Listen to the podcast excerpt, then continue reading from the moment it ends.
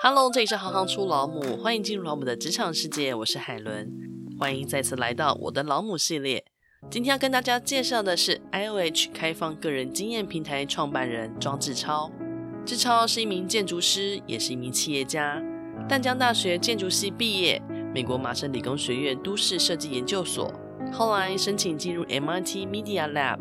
他发现，二零一二年麻省理工学院的台湾留学生只有八个。反观韩国、中国、新加坡，在美国留学生人数已经远远超过台湾。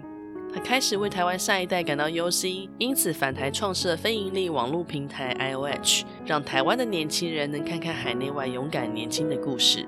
欢迎志超。大家好，我是 IOH 的创办人庄志超，我现在在 IOH 做执行长的工作。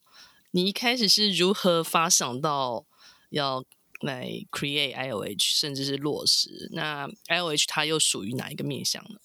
我觉得一开始想要做 IOH，其实是因为我在我那时候在 MIT 毕业之后，我在我们媒体实验室当呃 research specialist，就是在做研呃研究员，在做这件事情，就是继续呃帮欧盟几个国家几个城市在做这些电动车的可行性评估。那后来我有一次有机会，就二零一一年的时候，我就回台湾，我突然发现，就台湾在那一年，就是二零一二零一二。二零一一年的时候呢，其实有二十五个台湾的新生到我们学校来念书，可是二零一二只剩下八个同学这样。然后后来再问一下，就是哈佛设计学呃学院呢，其实过往大概都会有十五到二十五个台湾新生在那个学校念书，可是二零一二只剩下两个台湾同学在那边念书这样。那其实那时候我就突然在回台湾一次的偶然机会知道这件事情。那那时候我就觉得说，其实我们在那边念书，其实你会有很大的机会，就是很多同学可能会介绍你说，哎，可不可以帮呃我的朋友给你你们实验室或是学校给一个 tour，或是介绍一下你们实验室在做什么样的事情，或是有些人想要申请你们实验室、你们学校，可能会有人会帮你搭上线，说你可不可以帮我同学、我的朋友咨询一下，说像你实验室在做什么，然后你们的老师希望看到什么样的案子，做什么样的研究等等，所以你都是很开放的在做这件事情，跟大家来 share。那那个时候，只是突然发现，一夕间台湾的学生到我们学校，或是到 Harvard 念书的人都一夕间少了那么多人。那只要我们都只是靠口耳相传，帮助认识的人来跟他们讲这件事情的话，那我们下一代想要出国，人越来越少的话，那他就没有人可以问。所以我当时想的其实是件蛮简单的事情，就是其实只是把我会跟朋友或是跟学弟妹讲的话，我用影片录起来，我可以免费给大家看。那就变成是大家不用认识我都可以知道这个实验室或这个学校知道的事情，那就变成是我们不用再透过人跟人的连接就可以知道这件事情的话，那我们是不是可以帮助更多的人？所以那时候才开始想说，那我们是不是可以成立一个平台开始做这件事情？那那时候就回台湾找到一群志工，然后我们就开始邀了一些 speaker 开始来录影，所以开始了 i h 这件事情，然后直到现在。在一开始设定的开放个人经验平台的这个原始理念之下，它最后的产出跟你一开始想象的是一样的吗？然后我也想知道说你自己的设定 IOH 它最大的使命是什么？嗯，我觉得 IOH 使命，因为我们是开放个人经验平台，那我们觉得每个人的故事都是有价值的。那因为我们每个人背景不同，所以你可能可以参考到他的故事，但是。你可能听到这故事没有感觉，你可能要参考另外一个人故事，你听了会有感觉。这样，那因为每个人故事都是独一无二的，其实，在文字之前的历史都是透过人跟人相传这件事情。这样，那讲我们今天其实很多我们在学的课本，很多不同的知识，都是大家理解之后呢，书写成文字，从这些资讯累积成资料变成知识，你才学到这件事情。可是，只要当回到我们人生每一个年纪的时候，你在做选择的时候，这些人生的经验，你除了自己去亲身体会以外，你有没有哪些地方你可以不用透过人口耳相传就可以知道这些知识呢？所以我觉得 IOH 想希望就是一个，大家常在亚洲说有关系就没有关系，但是我觉得这是一件很不公平的事情，就是，嗯，为什么你一定要认识这个人，你才会知道这件事情？那我可不可以突破这些，不再透过人际人脉这些事情？就是我的出生可能就定义了我的人脉。但是，只要我们可以 empower 每个人，他只要有网络，他可以知道自己人脉以外的事情的话，那我们相信每个人他可能有更多的选择去决定未来人生的方向。那我们最一开始其实，在做比较像是那时候邀请很多海外同学来这边学所以是 focus 在海外的留学或者工作的经验。那我们大概进行两到三年之后呢，后来那时候也开始。我们觉得，其实每一年出国留学的台湾留学生大概五到六万人，其实算是一个比较少数的人这样子。可是每一年可能高中升大学的同学可能有三四十万人。那你会想说，一定是出国念书的同学他比较优秀吗？其实可能并不是，因为有些同学可能在高中选大学的时候，他可能并不清楚这个领域到底在做什么东西，他就投入进去。他因为没有兴趣，可是，一般大学其实有点限制你，你没有兴趣，你要转系的话，你要在这个没有兴趣的科系，你要分数很高，你才有机会可以转系。这是一件很奇怪的事情。这样，所以很多人可能就困在这个教育体制四年之后呢，他就没有找到自己想要做的事情，所以他当然也没有想说他想要出国深造，在更深究某个领域。那是不是可以用同样的方式，我们可以向下延伸，让更多的高中生知道每个领域到底在做什么东西？那当然有更多大学生定向自己的领域之后呢，当然他们也会去往更深的领域去向上探求，不管在国内、国外求学等等这样。所以后来我们就在二零一四、二零一五的时候呢，开始广邀台湾的大学生来这边录制他们的 story 这样子，所以就一直从那个时候做到现在。所以，我们现在很大的部分呢，是帮助这些高中生了解各个科系到底在做什么样的事情，这个领域是不是适合你的。根据我们不同大学的新生调查，大概百分之九十以上，他们都知道 IOH 的平台也都在使用。所以讲，我们今天是高中生的父母，那你可以问你的孩子。那其实你的孩子大概可能在学校，不管是辅导老师、导师，他们都有跟他们讲 IOH 平台。那很多高中生，我们也接到回馈是，他们是会跟自己的父母。一起看讲座来选择自己的科系，是不是要做这件事情？这样子，百分之九十是你一开始自己有预期到的吗？呃，其实最高的是九十七了。那个学校可能一届一千多个新生，有百分之九十七的新生都知道。嗯、那我们大概有手上有呃大概十十五到二十间学校的数据。那当初当然是没有想到说会有这样大的影响力。那我会觉得，我觉得你当初只要设定是你要做一个。就大家说普及率要做一个九成以上的产品的话，呃，假如你是一个企业，你可能用这个方向走，你不一定会走到那个方向。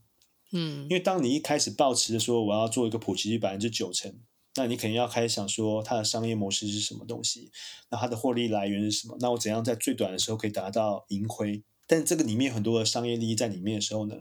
其实大家看待这个东西的时候，就会觉得说，你说这个话的可信度，或是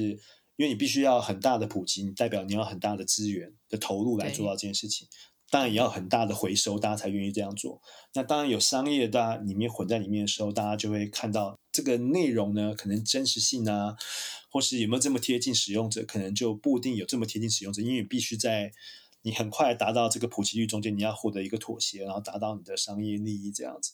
那我们那时候，我觉得因为并没有抱持这个路走，所以我们只是希望帮助每个讲者分享他们最真实的 story。那我们的故事呢，大家只要有机会在我们平台上面看，呃，我们大部分的学生的讲座呢，其实都是一刀未剪的。那大家可能会觉得说，呃，在这个年代，学生的注意力只有可能五分钟。那在没有剪辑的状况下，那大家可不可以专心的听完这个讲者讲话？但是因为这个时代都是太就是消费太快速了，你只讲重点。但是其实呢，我们每个人选择未来的时候，大家觉得这个我想要选择这件事情的 why 都不太一样。所以你怎么样让每个人的这个 why 呢，在这个影片都要达到，那自然这个东西呢就会包含了很多的面向，它的内容就会变比较长。所以当它内容变比较长之后呢，但是你要请每个人讲一个从他主观的角度，他要去思考。大家可能觉得每个面向都会有帮助，他要把这个东西放到里面，所以他可能又变得更长一些些。那我们之所以强调一刀未剪，是因为希望大家知道说，这是这个讲者他自己人生的真实的 story，我们并没有后置剪辑他，他里面的酸甜苦辣，他的挣扎，他的成就，都是他说的。而不是我们指使他，或是学校可能请邀请他来做这件事情，所以你会看到一个很真实的事情。但是会有这样的覆盖率，也是因为你会在上面看到有上千个人都讲自己的真实的故事，那你会相信这个平台里面讲的事情，所以你会觉得说好，那我信任这个平台，那我相信这样大家才会觉得这个平台是值得信任，才会更口耳相传，大家会使用这个平台这样子。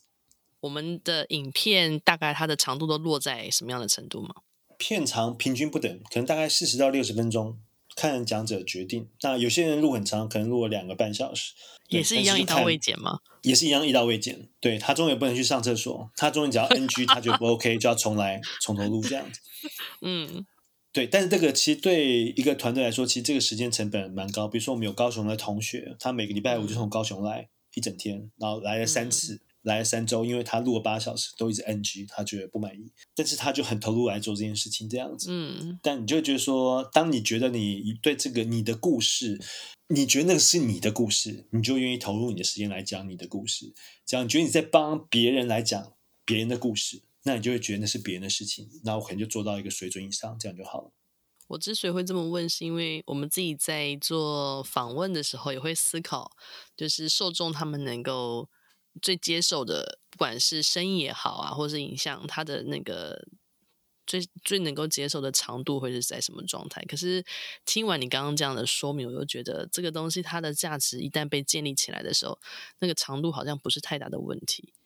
我们其实没有希望我们的听众从第一秒看到最后一秒。只要有看我们的影片，会知道说我们的 player 上面其实有一个章节的钮。我们的所有的讲座都是一个 structuralize 的讲座，对，所以便是大家你想要看到哪个东西，就直接点那个章节，它就跳到那边播放给你听。所以它是有某种工具性，然后经过结构整理的架构，所以大家会依照自己的需求去听。那就变是，只要你是希望大家从第一秒听到最后一秒，那可能当然你就是知道这个讲座要包含哪一个面向才有办法做这个事情。但因为我们包罗万象，所以变成在这个讲座里面就塞了很多不同的节点，让大家可以跳到他想要听的点去那边听这样子。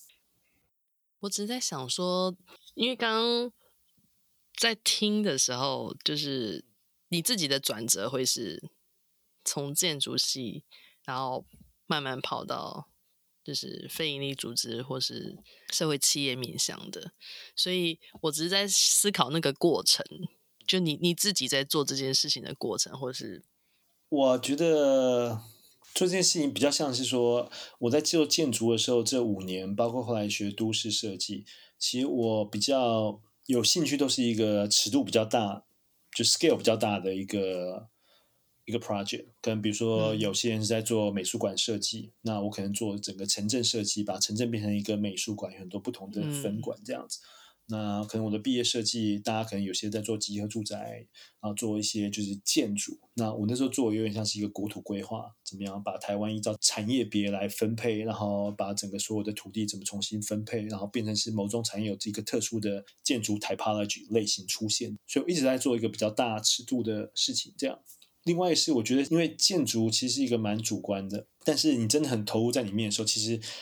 有很大部分是你要如何跟环境共好。你这个在这个基地里面，你可能要看这基地附近的建筑的配置，它的人文，然后山脉、气象是这些东西，然后你想说你的建筑安置在里面，你会形塑怎样的风景？所以在做这样的事情，所以其实你有一个很强烈的是，你怎么让这个环境更好？另外是你怎么让里面的使用者变得更好？在里面生活或者在居住工作，都会有一个很好的空间品质这样子，所以你其实一直在一个希望让别人好、让社会好、让空间好的一个角色去想你很多的案子。那所以你在思考这件事情之后，只要尺度越大，然后为别人好，其实后来做 IoT 这件事情，其实也有点像是我并没有觉得完全脱离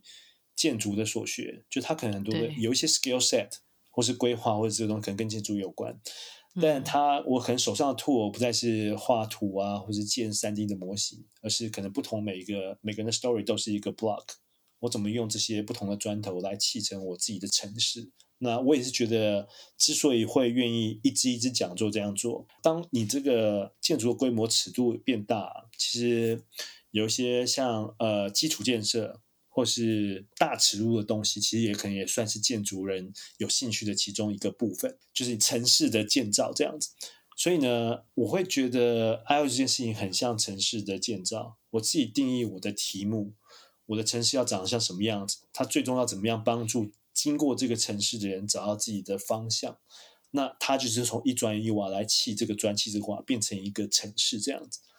所以我觉得它是有很大的共通点，然后它也是一个尺度很大的，因为我想要收纳，比如说大多数领域人的不同的故事，在不同的年纪在里面，啊、嗯，也是一个尺度大的事情。然后它也是对一个社会共好、嗯、有贡献，帮助很多人在里面的人可以找到自己。所以我觉得跟建筑跟空间其实本身是有点相类似的特质在里面。那如果你用三个形容词来形容自己的话，你会怎么形容呢？那你觉得这样的个性跟你从事的职业有什么样的关联性？Naive 天真，然后 spontaneous 很随性，但同时也有行动力。那可能 romanticize 就是很理想化、浪漫化。那我觉得会用这三个形容词形容自己，是因为在一般任何的程度来说，做 H 都是一个很不实际的事情。然后我现在已经做了九年多了，所以你会想说，只要去一个全美排名第一的学府，然后去那边，然后回来创了一个这个东西，然后做，然后从一个一开始的志工团队变成一个社会企业，做到现在。那很多人觉得，那我在 MIT 的所学是不是有点浪费掉了？我觉得学习其实有很大部分是说，讲你在社会取得某种资源，那除了你为替自己工作以外，你会想说，你要怎么样把你的才能奉献在这个社会上面？你的才能可不可以让社会变得更好？我觉得那是一个蛮重要的事情。那我之前在做这个都市规划或什么，那时候其实在想的是说，怎么样让都市可以有更多的电动车或是这些可循环的能源，让都市变得更 green，然后更好，那大家里面可以更舒服的生活。这样，那我觉得那个就是一个在里面，其他不管是交通载具或什么，都是希望让里面大家都可以好好的过生活，或者生活更便利。那我觉得在这个事情来看，我会觉得其实因为它背后有这样的 contribution。所以就会觉得好像我在做这件事情也是往一个对的方向，因为我同时也在贡献在社会上面，就有帮助到每一届这三十万、四十万的高中生。我不知道他到底是谁，他也不知道我到底是谁，他也不知道 IOH 到底为谁而做，他可能只觉得莫名其妙，怎么有这个平台，有这么多人在说故事。但我觉得这个东西就变成是，你可以想象说，假如我们今天有点像这个，有点像是一个基础建设的一个案子。我们今天造桥铺路，我们让所有十八岁这些三十万的高中职的学生，只要我们办法透过一个平台，就像一个 filter，帮助他们对人生定向，找到未来要走的方向的话，那我觉得这个建设是一个非常对社会贡献非常非常大的。因为你要怎么样去 create 一个三十万每一年有九成以上使用者的东西，帮他们过滤掉或是找到未来的方向来走。那假如当这些每个人都找到很比较适合的方向跟之前比的话，那其实台湾的社会会变得更不一样，因为有更多人在从事自己有热忱的事情，而不是刚好选到那个志愿这样子。所以从这个角度来看的时候，就会觉得说，那我现在在做事情，好像我的 contribution 也不会比我在 MIT 更少。那但是整个看下来，就觉得说，其实这个是一个蛮浪漫的案子。一开始我们就是 create 自己的 product。就请大家来录自己的 story，然后我们拿到梦想之路计划的奖之后呢，然后有一笔奖金转型成一个社会企业，其实也没有任何商业模式，就继续在做。那我们就自己 create 了一个自己的 product 叫 IOH 的讲座，那现在就靠它为活。那从九年到现在，它的长相格式一刀未剪，其实都是在九年前就定义了这件事情。从一开始这世界上没有这件事情，到现在有这件事情，然后我们合作的对象。那我觉得这是九年之前不会想到这些事情。九年我可能跟我九年前自己讲，我觉得也很难相信说会有这样的东西，我们可以继续靠这个东西继续在前进这样子。你这段讲的，我们浑身鸡皮疙瘩。所以我们希望大家是做好一个已经思虑完整的决定，而不是在思虑不周的时候，因为你所得的资讯有限，那你就做出、嗯、那可能不是你能做的最好的决定这样子。接下一个问题呢，就是想请教一下母亲对您人生跟职业上的影响。因为其实我父亲都在呃，就是在新闻业工作，所以其实新闻业工作其实上班时间都很长。所以大概可能每天回到家的时候，在我那时候呢，张雅琴也在报新闻，她有开一个台视夜线新闻吧，我记得大概十一点半，就是一个半小时的新闻节目。那时候嗯大概只有三台而已，算是一个很大的创举。这样，所以那时候其实我每天都要等我爸回来，所以我从小学开始我都十二点一点睡，因为他大概十二点一点才回到家，上班才会下班这样子，所以我都看完了新闻，然后等到他回来。就大部分其实在家陪伴我都是我妈妈这样。那我觉得我们家教育其实是蛮开放，但那个开放是说，其实小时候大家都希望小孩子用功念书，所以很多人呢，他可能会说，哦，你这次考试考前三名，那爸妈可能给你什么礼物啊，或是奖金，或者给你零用钱这样子。那我妈妈不会给我这个东西，她说这是你自己的责任。那我也在小学，我考过全班倒数第二名，那我也没有被我妈妈骂，我妈说。你尽力了吗？我说，嗯。他说，你尽力就好，那是你的事情。所以呢，其实他会觉得那个是你的事情，所以你做好是应该的，你做不好也是你尽力，做不好也可以。所以我觉得那就建议是说，那我就要去找寻我觉得值得投入的事情，我来做。比如说我小学可能我没有补过习，那我其实小学成绩非常差，我甚至不知道段考前面要念书，就是我不太知道这件事情。那我小学成绩都是一直，就是我真的不知道为什么那时候不知道。你不知道段考前要念书吗？对，所以我才考过倒数第二名。那可能大家会想说，哎，我后来去麻省理工念书，小时候应该很厉害。为什么？我小时候甚至是小学毕业的时候，大家不是那个奖，什么校长奖、市长奖，排了可能十几二十名，我没有拿到任何一个奖。我从小就不是一个很会念书，就我我现在回想起来，我是不知道我要念书。但是我觉得这样培养出来，就是一个态度，是我妈觉得那是你的事情了，你想要做什么，你就努力去做，你做不到，那也是你想要，你尽力就好，这样子。所以我觉得是一个对人格的养成，我会觉得我是一个蛮自由的灵魂，我并没有背负着，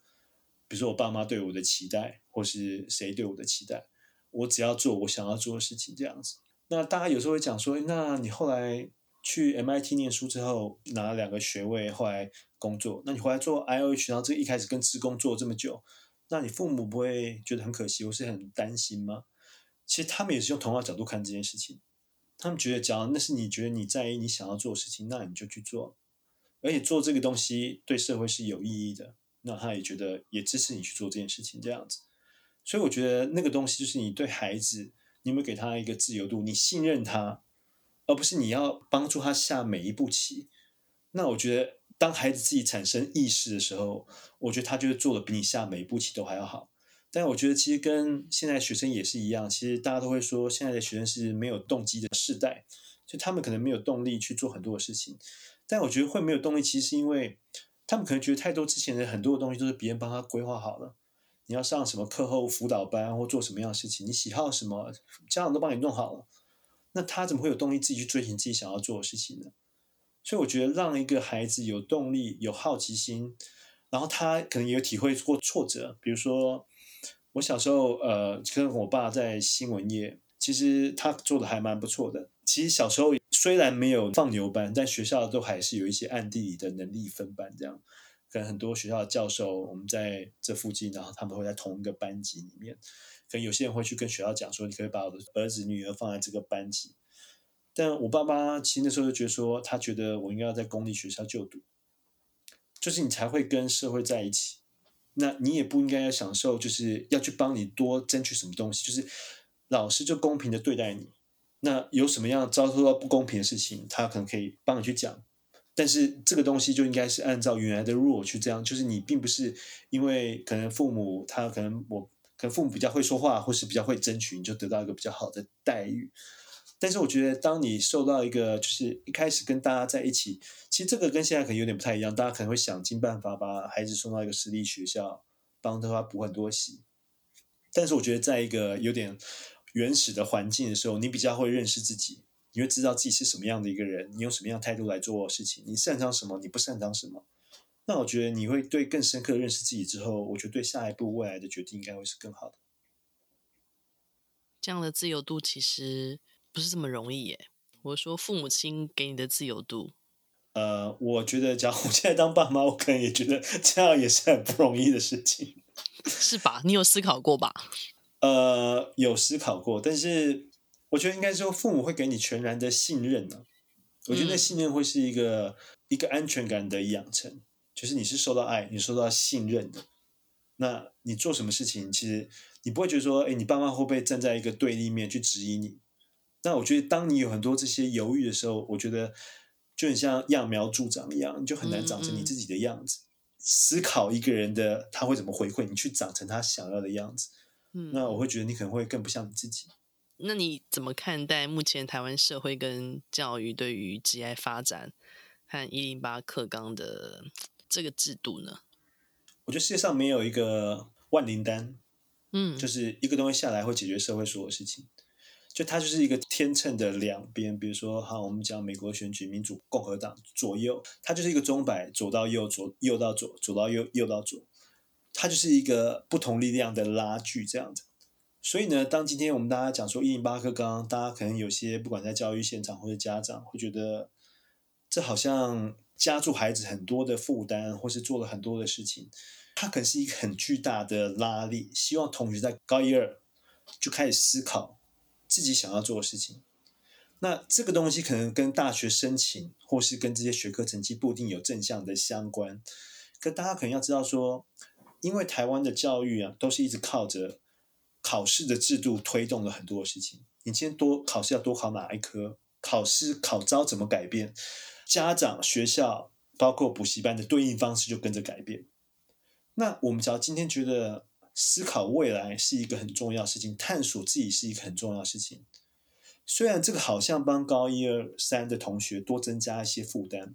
可他们只要可以更早在高一二的时候探索自己，他们可能会尝试到失败。比如说现在可能有一些人在讲说，哦，那我们现在在求学历程档案的时候，假如我今天很想要进电机系，那我是不是应该在高一二的时候呢，都一直修这些电机系相关的加深加广的课程，证明我很想要做这件事情？假如今天可能是我想要念电机系，可是我对戏剧也很有兴趣。我说明在高一高二的时候，我就不敢去修戏剧相关的课程或者这些社团活动等等，因为我会觉得，可能学校想要看到的是一个同学对高一到高二、高三都是一个对电机系很有兴趣的同学，所以那我会不会丧失了更多的机会？但我就相信一个十八岁或是一个正常的大人，应该都会觉得，一个十五、十六、十七岁的学生，他怎么可能对未来会有一个完整的思考，知道自己要成为一个什么样的人？我觉得学习的答案就是一个摸索的过程。我觉得教授应该也是这样看的。只要看到你在高一高二的时候，你去学的戏剧，后来你发觉那个不是你想要，我对 coding 更有兴趣，所以我后来高三的时候我就决定我要念电机系。我觉得一般的教授，有理性的教授应该都会觉得说啊，这很好，这孩子摸索过自己想要做的事情，他也常受到挫折，找到最终的答案，所以他还念我的系所。我并不会因为他在高一二的时候觉得。他去摸索这件事情，所以我会 discount 他来申请我的几率吧。我反而会觉得他应该是有更多的摸索自己来做这件事情吧。我觉得这跟谈恋爱其实非常像，就是一般人很少会跟初恋结婚吧。你会觉得跟初恋结婚，其实会觉得哦，哇，丧失很多机会，或是这个人可能完全不成熟，他可能是高中交往，他高中就要结婚，大家会觉得这是一件好事情吗？可大家可能会觉得说，哦，一个正常的人，他可能要经历过几段感情之后，他才知道怎么样对一个人好，怎么样对一个感情付出，这才是一个正常一个成长的阶段，他才会变成一个成熟的大人，他才适合结婚吧。所以我觉得这个东西都是一个养成的过程。所以我觉得一零八课纲就是一个养成的过程，既有考招的改变，让同学在高一的时候，他可能因为为了要配合考试，他有压力要去摸索自己。所以我觉得。家长或是学校这一端，其实应该要鼓励同学去摸索，因为我觉得，只要高中这一端只想说好，我每一年要考出送多少学生去台大念书，去台城清交。其实我觉得老师们可能想说，这些同学去了台成清交之后，他们人生就变彩色的。其实大家都念过大学，其实大家知道大学是另外一个阶段，你的人生不是从那个是一个终点，那是另外一个起点。就是人生不是从高中结束才结束，就是你会变一个彩虹般的人生。其实你是在大学那个时候才开始看到真实人生什么样子。所以我觉得高中老师其实应该可以不用抱着说我要让同学一定要去到那些顶尖的学府。我就帮助这个同学摸索到自己成为一个什么样的人，找到他们的未来，个别独立专属于他们的未来，我觉得才是一个更重要的事情。因为只要看之前的教育部的统计，可能。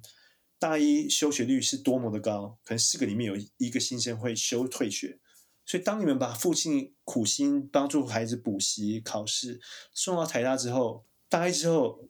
四个里面有一个又退学休学转学，但是我觉得那大家之前付出那么多努力，只要是帮助他们，其他就不应该去念台大，他应该念另外一个什么系，他说明就在他自己原来的 course 的路径上面找到自己未来的方向，那不是一个更好的事情吗？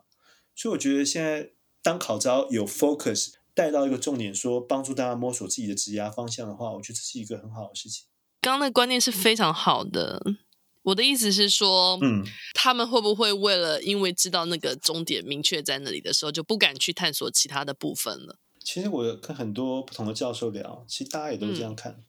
就大家觉得摸索是一件很正常的事情。就是怎么会觉得一个高医生把我这个科系就定成一个目标？他觉得这样很怪。嗯，嗯就是是哪一国的年轻人会这样吗？对，据我所知啦，就是因为有前面的这些呃这些需求点，所以其实各大专院校的科系也都会自己出来开营队，然后这些孩子们就是会想说，好，我未来就是想要念这些科系，所以我就是死命的也要去参加到这些营队，然后帮自己累积了一个正向的、嗯、呃从一而终的 这些相关的履历啊、活动的经历啊，blah blah 的。但我那时候就在思考这件事情，所以你这样一旦讲出来，我就觉得嗯，你的思考点应该是更全面的，可以这样讲。因为那个营队其实很多都是学生办给学生的，比如说医学体验营好了，就是大学医学生然后办营队，嗯、所以他会看到一个皮毛。但是你要说在那个营队里面真的启发你什么？我觉得在他们里面，就是我觉得并不是一个很重要的事情，这样。嗯，但是。大家只要有兴趣的话，都会去做啦。但我觉得它就是一个体验。我觉得其实很多东西，我觉得学校在看，其实学科还是一个蛮重要的。因为你只要比如说我今天对 programming 有兴趣，但我我就是逻辑很不好，就你知道你的想要做的事情，但你的才能不够，也没有用嘛。但我觉得现在只是把探索放成另外一说，嗯、你除了你学科要顾以外，你应该把探索自己也放成一个科目，而不是分别说你考完之后再来探索，嗯、那个其实有点迟。所以我觉得这个改变是好的啊。他以后一零八课纲后来应该还有什么一一课纲嘛？其实我不知道到底会怎么变呢。但我觉得其实我们应该会越来越贴近，是让每个人都可以达到自己适才适性嘛，而不会只是说好像又回到联考，然后每个人考完再去想说自己要做什么。嗯，我觉得未来应该是更克制化，针对每个个人，就连网站都是一个个人化的使用。为什么人生的职涯不是个人化的呢？是的，非常感谢你，谢谢大家。感谢志超今天的分享。访问过程中，我特别喜欢志超造桥铺路的概念，这是一个非常良善的出发点。也因为这良善，启动了整个善的大循环，帮助了九成的高中生在选系的彷徨。很多时候，在听他人故事的时候，纵使眼前看到的是结果，但起始的念头探究却往往最迷人。希望大家今天也收获满满。记得，如果家中有对未来迷茫的高中生，快把 IOH 介绍给孩子。或许听完真人实证，对于系所的选择也会慢慢晴朗。如果你喜欢行行出老母，记得到 Spotify 给五颗星评价。要是遇到特别喜欢的职业，也记得帮我们转发粉专文。你的每一次转发都能帮助老母的价值被更多人看见。谢谢你们的支持与分享，我是海伦，我们下次见。